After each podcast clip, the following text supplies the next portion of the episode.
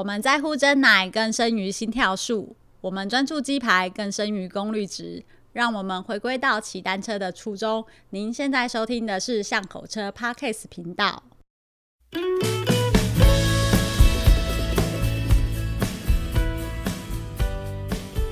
大家好，欢迎来到巷口车的 Parkes 频道，我是 Nicole。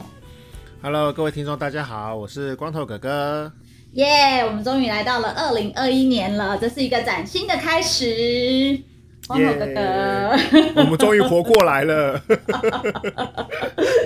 对，而且越活越好了，你不得不佩服我啊！哦，怎么说？哦，因为脚踏车的事业蒸蒸，什么叫做越活越越好？对啊，因为脚踏车事业蒸蒸日上啊！你不知道现在买脚踏车的人越来越多吗？诶、欸。你所谓的买脚踏车的人越来越多，应该是那个国外吧？那个 台湾因为受疫情的影响没有太剧烈，所以说好像我身边的这些呃车店朋友们呢，oh. 也没有比较好。啊，拜托，你的朋友都已经是手上有五六台车的人了，他们已经没有需要再买了。你想想，第一次要买车的人的心情好不好？啊，第一次要买车的人心情可是要透过。你知道他可能要想很多，然后想了很多又不知道怎么下手，嗯、然后就很纠结、很困扰。你真的都不了解耶。呃，所以呢，所以我们今天要来聊聊，就是 如果你是新手呢，要怎么样选一台单车吗？是啊，光头哥哥，你那么多经验，你应该知道说，就是那个很多人第一次到了店里面啊，就会，嗯、你知道很仗，也不也不是真的不了解哦，反正他进去，他以为买脚踏车很简单的人一定也很多，就走进去说，老板，你就推荐一台脚踏车给我吧。嗯嗯嗯，对，那你遇到这种情况的话，嗯、你会怎么跟他说？诶、欸，基本上我会先问他说，那个你买车的需求是什么啦？比如说，有些人是要代步通勤，对不对？对。那他他不想要买太好，他怕锁在路边会被偷嘛。哦，对啊。好、哦，那有些人呢，他是为了要假日要去旅，要去要去练身体，或者是要去玩乐。嗯。那他可能就会要求要比较好一点的车子啊，舒适性高一点的啊，因为他骑车时间，呃，每单趟的时间会比较久嘛。嗯，那也会有人是为了竞赛啊，比如说他已经玩到一个程度了，他想要挑战自我的话，他就会对速度的要求会更高喽，哈。所以说，其实首先我们会先去询问一下他对车子的想象是什么样子。嗯嗯嗯嗯。嗯啊，如果真的是很小白呢，就是真的白的跟干净的跟一张纸一样，他来了就问你说，哎、欸。难道一定这么细吗？你不能给我一个，就是你知道，我们去从我爸、我妈、我儿子、我女儿、我姑姑、我阿姨，全部都可以骑的，没有这种东西吗？哎、欸，这真的是我们在单车的店的现场会遇，常常会被问到的事情啦哈。那其实对我也我也完全能够理解，说对于一个呃刚入门要或者刚要接触单车的这个车友来说，其实。所有的车子在他看起来其实都差不多，对，两个轮子。是啊，是啊，所以说他，你跟他讲了半天，他其实也不太能够感受出来说啊，为什么这个可以下坡，为什么那个可以那个上五岭啊，为什么这个可以去长途旅行？他其实他感受的那个那个那个部分不是很明显的情况下，他就会去想说，那我要一台什么都可以的车子，然后最好是价位越便宜越好。哦，所以说，呃，但是实际上，这个这件事情是互相矛盾冲突的啦，嗯，嗯。嗯，是没错啦，那所以才会说很多小白他其实以为他自己知道，但是，嗯、呃，去了脚踏车店才被你弄得一脸懵。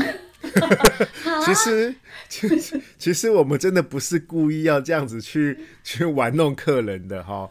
那那个原来光头哥哥就对我没有任何一好处好吗？但是那个来，我我多半了，我记得我当时我都会用一种比方去让他们理解说，为什么单车要分那么多种类。好，那其实我最常用的那个解释呢，就是我们讲鞋子，好。嗯，那个我们每个人都一生一辈子都会穿好多双鞋子，对不对？那你大概就能够理解说，那个鞋子里面呢，有的鞋子是拖鞋，那有的鞋子是球鞋，那有的鞋子是篮球鞋，有的鞋子是皮鞋，啊，还有高跟鞋，嗯、对不对？啊，还有雨鞋，对。那为什么要分那么多鞋子？其实。很明显的就是，不同的环境就会用不同的鞋子嘛，哈。那如果你今天你只是要在你家客厅那个走走路，那个去上个洗手间，其实你就穿拖鞋就好了。那如果你今天你是要去跑一场马拉松，那你当然是要去买跑鞋喽，你就不会去穿球鞋了，对不对？对。那如果你要去下雨天，你要出去外面走路，那你当然就要找雨鞋啦。所以说这个一一模一样的。概念就会引以呃对照到那个单车的这个设定一模一样的，所以说首先你要先搞清楚说那个自己大概百分之九十甚至是八十八十九十这样子的比例上，那个大概会要什么样的用途，好，然后再去设定，然后再去让我们去慢慢分析说那什么样的车子什么样的价位会比较呃推荐给他这样子。嗯嗯，然后我就想到台湾人非常流行的一款脚踏车，不知道是不是就是哦，很符合这个需求，就是折叠车啊。光头哥哥，你有没有想说折叠车为什么大家这么爱？是不是它也不能说爱，就是真的是好像什么都可以的感觉。诶，当时那个折叠车大热，就是大爆发的时候啊，那个热潮就是小蛇快跑那段时间的时候，其实大家那个瞬间好像理解到说，哦，原来那个轮子大小跟速度没什么太大关系。好，他慢慢理解到说，原来小折车也可以跑得很快。好，所以说那那个时候呢，大家当然是因为那个一窝蜂嘛，哈，所以说大家就前仆后继的去找小折叠车。那那个，但是像折叠车这样子的品相啊，它还是有那个有它的优点啊。它我先讲它的优点，它的优点就是那个它没有分尺寸，对啊，就是说 one size fit all。所以说你今天你要自己骑，还是要给你的小朋友骑，还是要给你的阿姨骑，那个其实那个反正座椅拉一拉，那个你就可以那个骑的好像蛮像个样子了，对不对？对啊，但是毕竟那个折叠车还是有它的局限性的哈，所以说，比如说，如果你今天是要越野的话，那那个你要去 off road，那折叠车大部分的折叠车它的越野性能都不会太好，好，啊对，那那更不要说你今天假设你是要去呃攻坡啊，去上五岭啊，这个这个情况的话，那个我相信你骑一个折叠车 大概大概也占不了太大的便宜。啊，所以说那个折叠车这件事情，当时会有一定的市场的需求，其实真的是那受惠于它那个小巧可爱，然后感觉起来一般的都会型的男女啊，他很容易把这个车带上他的那个房间嘛，好带进他的室内，所以说这是当时那个折叠车它爆红的原因吧，嗯。哦，但是确确实，如果说你讲说从小到从小朋友啦，不是从从年纪上，从小朋友到大人啊，其实我也看到很多呃，算是就是你知道要升国中，大概就是那个大小的小朋友，他们就开始骑起这个小折了啦。所以当然它也跟这个风潮有关系。不过另外一个角度来看的话，确实我倒觉得跟全民都可以适用这个感觉是有点贴近的啦。嗯所以才会想到要问光头哥哥说，哎，是否对于小泽这样的使用上面是有一样的感觉？那不过啊，呃，其实除了这些要考虑的点之外呀、啊，那个不知道光头哥哥你对于在网络上面购买这件事情有什么想法？嗯，当然啦，那个现在时代已经都进化到是网络购物的那个时代了嘛，哈。那所以那个我相信现在很多刚入门的。那个朋友们，他在找一台单车的时候，他去他会很习惯的在网络上先做爬文的动作，嗯，但是，呃，毕竟啦，哈，毕竟那个你最后买一台车，你还是要有很多的售后服务嘛，哈，所以说我觉得如果能够透过第一台车然后去跟家里附近就是交通方便，然后你随时可以找到那个店家的那个店家去跟他做购买的这个动作，我觉得。有一个这样子的那个关系存在，哈，交朋友的关系存在。我觉得，当你的车辆那个遇到了任何状况的时候，我相信你可能都会比较好找到协助吧。嗯嗯，真的、嗯、就是跟巷口车的精神一样，就是走到巷口啊，走到附近，跟多跟人互动，你跟他们这一些的之间的关系啦，对对对对对，嗯、对，然后你就会感觉到说，嗯，其实。好像也没有那么那么难，然后而且甚至你到了店家，店家可以给你的很多知识啊，很多帮助啊，是其实是远远超过那个你在网络上面买到的便宜那么多，就便宜个几百块的差别。真的真的真的，然后我相信现在一些比较成熟的店家，他也都会有那个呃约骑的活动。好，所以说有时候自己骑车其实也蛮无聊的嘛，哈，然后又没人带。那如果你可以透过那个那个购买消费的这样子的关系，然后去加入他们的单车的那个活动行程，嗯，其实我觉得对车呃刚入门的车友来说，其实是有很大很大帮助的。你不但呃你的车子有人照顾了，你还认识到一群就是志同道合的好朋友。我觉得这样子有什么不好呢？嗯，这倒是啊，而且你知道现在人就是很宅嘛，然后刚好骑脚踏车是一个可以保持一个很安全的社交距离，除了协力车之外。因为不小心会被拉开，然后当你追上他的时候，哎、欸，他又把你拉开来了。呃，嗯、就这样子一直拉近。哎、欸，不是，但是光头哥哥，你这样子，呃，你觉得素人呐、啊，曾经问过什么事情，让你觉得真的好气又好笑的？嗯，哎、欸，我我你这样讲，我我一时反应不过来耶。但是有有。其实大部分刚入门人其实要的就是又便宜，然后又要功能好，然后又要重量轻。嗯、哦，这这个基本上是完全那个狗屁。又要马儿好，又要马儿不吃草，啊、最好你送我一台脚踏车。对 对对，对，所以这样这样要求其实是太太过。还真的蛮常见的吼。就是、呃，但是我能理解啦，就是作为一个刚入门的那个消费者来说，其实你当然希望买的东西又便宜又大碗啦。对，嗯、但是、嗯、但是毕竟这些东西的成本还是有它的极限的嘛，哈，所以说，诶、欸，这个这部分真的要大家要有一点要有一点认知啦，就是一分钱一分货啦，嗯，对对，包括说你这样子就提醒到我那个买通车这件事情，嗯嗯，我更是更有感慨，因为之前在那个光头哥哥车店里面啊，就是三不五时就有家长说，嗯、这小孩脚踏车一台要两千多块，你不觉得太贵吗？诶、欸，对，所以说其实不同，我觉得大家的价值观会因为我们的生活的方式不一样，或生活的体验不一样，呃、会有很大的落差啦。很多人觉得说花两万块买个脚踏车刚好而已啊，很多人会觉得说花两千块买个脚踏车就就好像杀了他一样。那那所以说这个真的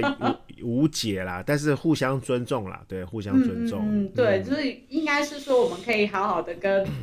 就是我们的观呃听众朋友就聊一下说，哎、嗯欸，其实呃车子的，就是真的你好好的使用它，我们巷口车其实常常去观察说，其实有路边很多脚踏车，它就算放个十几年呐、啊，其实它都不会自己坏，嗯、就是不会坏掉，嗯嗯嗯、就是而且你越去使用它，它是一个可以一直就是。你可以一直骑的脚踏车，当然除非你变心啦。嗯、我今天想要从那个 Canadale 变成是 Pinarello 啊，那 个当然又是 对，那个就是换衣服的概念嘛。不过真的一个脚踏车，它真的是可以一直一直骑、一直使用很久的人。像我们上次跟那个 Ken 聊啊，他不是说他的一个客人就是把那个脚踏车，然后从小时候的一直保留到他，就是他小时候第一台脚踏车一直保留到他那个。长大的每一台脚踏车，它都有留着嘛？其实就是一个还蛮深刻的纪念啊。可是如果你今天买的一台脚踏车，就是你没有常常去骑呀，可能你只是碰了它一次，然后你就把它丢到路边去，你就真的把它当垃圾一样的处理掉了。你当然就会觉得说，我花两千块买一个垃圾，嗯，的的价值感的落差啦，我觉得会是。就是才会有人会觉得说，哦，那为什么这个东西要要花我两千多块啊？可是因为你买一个 Chanel 或者是 LV 的包包，你会天天背啊，嗯，所以他愿意花个什么数十万就给他买下去了。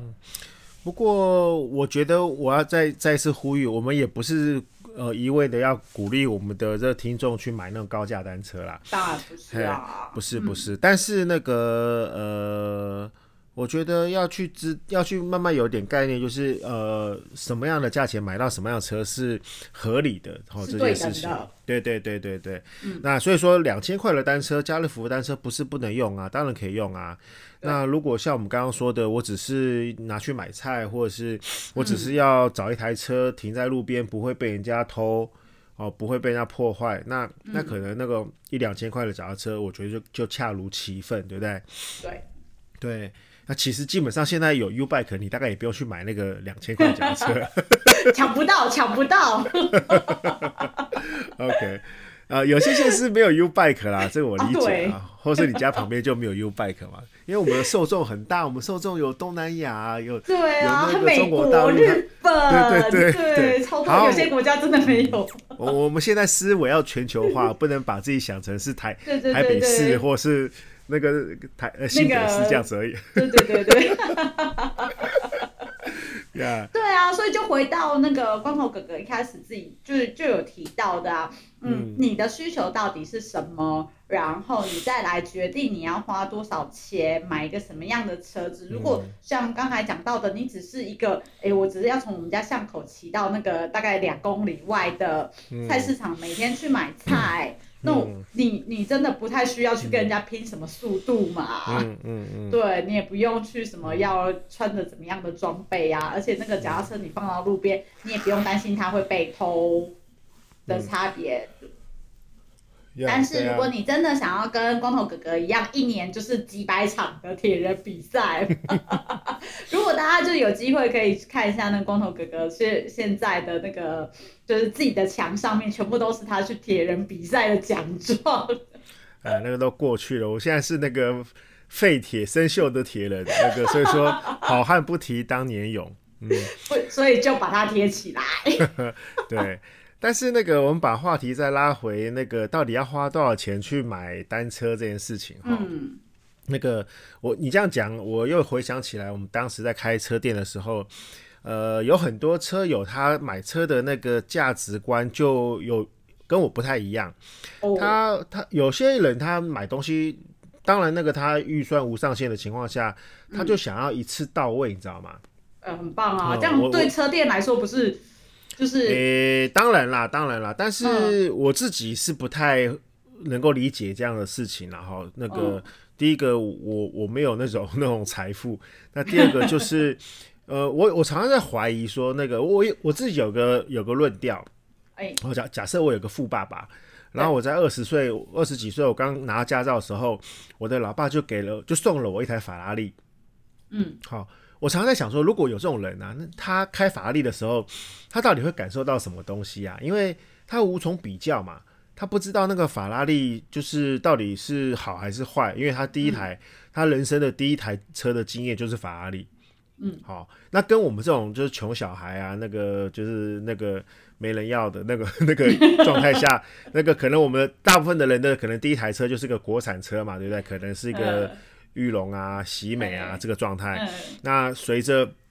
那个靠自己的努力，那可能就存了一点钱，那再再来可能买一台二手的什么那个进口车啊，可能还是福斯啊，哈、嗯，这种这种车。然后等到最后功成名就了，可能才才才有机会犒赏自己一台法拉利或是保时捷这种车子的状态下。我的意思是说，你你随着你的那个驾驶的经验，还有你的人生的历练，你会慢慢感受到说，哦，原来。裕隆或是那个喜美是什么感觉？国产车是什么感觉？那你会感受到说，哦，原来那个 B N W 是什么感觉？然后最后你才能够体会到说，哇，原来那个车子好，可以好到像法拉利，可以好到像保时捷这样子。因为那个是绝对是比较出来的。对，哦，对，所以说，假设你这辈子第一第一次吃吃牛排，你就吃到那个最顶级的牛排，你会知道那个牛排什么叫做好牛排，什么叫坏牛排吗？嗯，理论上你是不可能那个知道，因为你无从比对嘛。好，但是如果你今天从那个什么一九九的路边那个我家牛排，然后夜市牛排先开始吃，然后慢慢一路吃吃吃吃到卢斯葵，你 可能才会觉得说，哇，原来牛排可以做到这种程度哦。对，所以我我一直觉得说，这个中间的那个消费不是一种无意义的浪费，它反而是一个你在体验这个产品好坏的一个比较的依据。嗯，好。所以说我我我自己是比较，因为我我我记得我那个时候那个开车店的之前哦，还没开车店，我就我就是每半年换一台单车。嗯，那不同材料、不同价位、不同的功能，嗯、那个其实我只要我负担得起，我就会想办法搞到一台。好，然后那个我就会从里面得到很多不同的启发或是感受。好。那个，所以说我我自己是从这里面这样子玩上来的时候，我就会觉得这些中间的车子我都没有买错啊，这些中间的车子全部都是我经验的累积啊，然后我的一些玩车的乐趣啊，嗯，所以说我真的不能理解那个第一台车就是什么二三十万的车，这样这样这样子脚踏车，它到底它到底能够感受到什么东西？我我我是持一个很大的问号，嗯，这个。我忘记是看谁的书，还是曾经有谁跟我说过，嗯、就是这就跟交女朋友一样啊，嗯嗯、就是你要一直就是哎、欸，这个嗯好，我要换下个女朋友，你才知道自己喜欢的是什么 style，你就是对对对去去透过人跟人之间的交往，嗯、然后你去了解他，你才知道说嗯这个是我要的 style，、嗯、那个是我要的 style，、嗯、然后那个是我要的 style，就是。不同的体验嘛，这是比较历练派啦。这我们要像光头哥哥有到了现在的这种佛心的境界以及佛性的年纪，才会感受到说，我以前走过的那些路都没有白费呀，都是我成就现在的我。诶、欸，我我我真的从里面得到蛮大的乐趣的啦。如果你你觉得这是个乐趣的话，那就是乐趣啦。对，啊，对啊，所以说我只是想要那个表达一下，那个不要去小看这中间这些你那你瞧不起的这个牌子或者瞧不起的价位，其实那个你骑了以后，你才会知道说人家为什么会花钱买这些东西。嗯、哦，这些东西存在都是有它的道理的，不是不是说它那个卖的便宜，它就一一无一无是处这样子。嗯嗯嗯，就不会是空讲啦，嗯、不会只是你嘴巴讲讲说，哎、欸，人家讲说这个呃卡泵，然后减轻了两百克的重量，所以让我在加速上面可以加速零点二。嗯，这都是空讲的。对呀对呀，哈，然后这个这个真实体验，嗯嗯，然后另外一个我们同样是价价值观的这个问题就是。有些人也会刻意的去那个，就去买那个超过他能力的那些零零件，好，或者是车种，然后，诶，对，我觉得这个这个也会是一个可以去讨论的问题啦，哈。当然，那个如果你你那个预算无上限的话，你当然是可以这样子一次到位，但是。那个不同的价位的零件还是还是有区隔的，比如说一零五，比如说乌体管跟那个 Dual-S，好，那很多人会想说啊，那既然有这个两个三个等级，那我就直接买到最顶的 Dual-S 就好了。Dual-S 当然好，但是那个我们实际的那个去骑乘的时候，你会发现到说 Dual-S 它为了要轻量，好，它是。它是三个等级里面轻呃轻量的数据最漂亮的但是也也因为它的那个轻量的原因，哈，它选用的材料，它它制造的那个工艺，它会造成说它的耐用度远不及那个乌提挂或者是一零.好，所以说那个你不要以为说啊那个那么贵的东西那个一定不会坏，no no no no no no，在单车上面那个很多轻量过头的东西很容易坏。哦，对，嘿嘿嘿，所以那个，所以我觉得这些东西，那个在有些车友他不明就里的情况下，那个他可能误用了那个根本就不适合他的东西。嗯，对，确实是没有想过有这样的差别耶。我觉得很多人可能就真的有这种迷思，哎，想说，哎啊，就就是贵就是好啊，贵就是耐用啊，贵就是你知道。代表我我觉得好，至少有代表一种诶、欸，可能 label 跟地位，但是它对确实不等同于耐用或好。其实我也是目前我我是这两年才有接触到钢管车嘛，以前都觉得钢管车这种东西真的是就又重啊，就是重。嗯嗯嗯，对，我想说，怎么会有人这么爱骑钢管车，或者或者是就是有个 style 嘛？你们这些人就是一个迷思，就是爱钢管车。但是直到就是，诶，我们很多呃接触到一些车友，他们在骑钢管车的一一种体感，他才能够真的去描述说，诶，钢管车带给身体的一种可能呃体感跟表现震动都有别于就是呃铝合金或者是卡蹦。那我们才会知道说，哎、嗯，它重是有它的意思存在的。对对对对对，嗯、所以说一味的追求轻量，一味的追求高价，或者是一一味的追求一级零件，嗯、其实这些东西，那个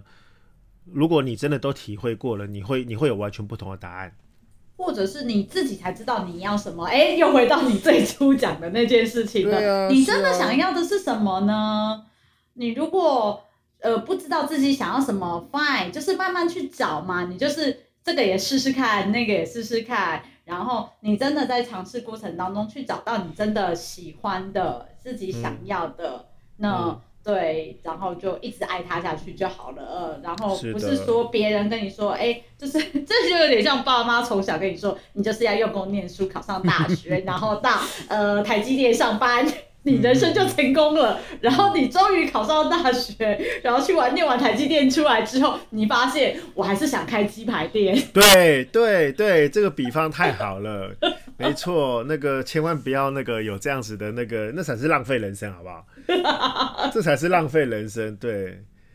对，你前面的二十年都浪费在念书了，根本就是、嗯、对，跟鸡排一点关系都没有。你后来发现我真心就是爱鸡排。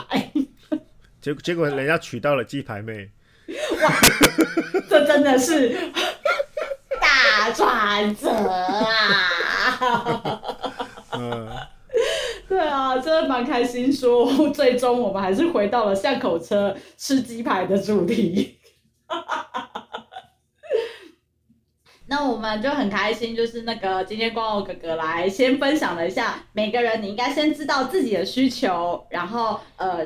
透过不停的尝试，然后去慢慢发掘自己喜欢什么样的脚踏车，那才可以说是，哎，你怎么来挑这个车子？我们现在给你的都是一些发想，你可以从这些发想里面去抓到说，哎，你觉得适合的东西。那我们下一次啊，就会邀请到一个从零开始的素人。然后他如何开始自己这条骑单车的路？那这下一集的来宾是极品灵之王，然后我就很期待说灵之王会带给我们什么样意外的惊喜。哇，好期待哦！那我们就下次再聊哦，谢谢光头哥哥。OK，拜拜，拜拜。以上节目由五祥贸易赞助播出。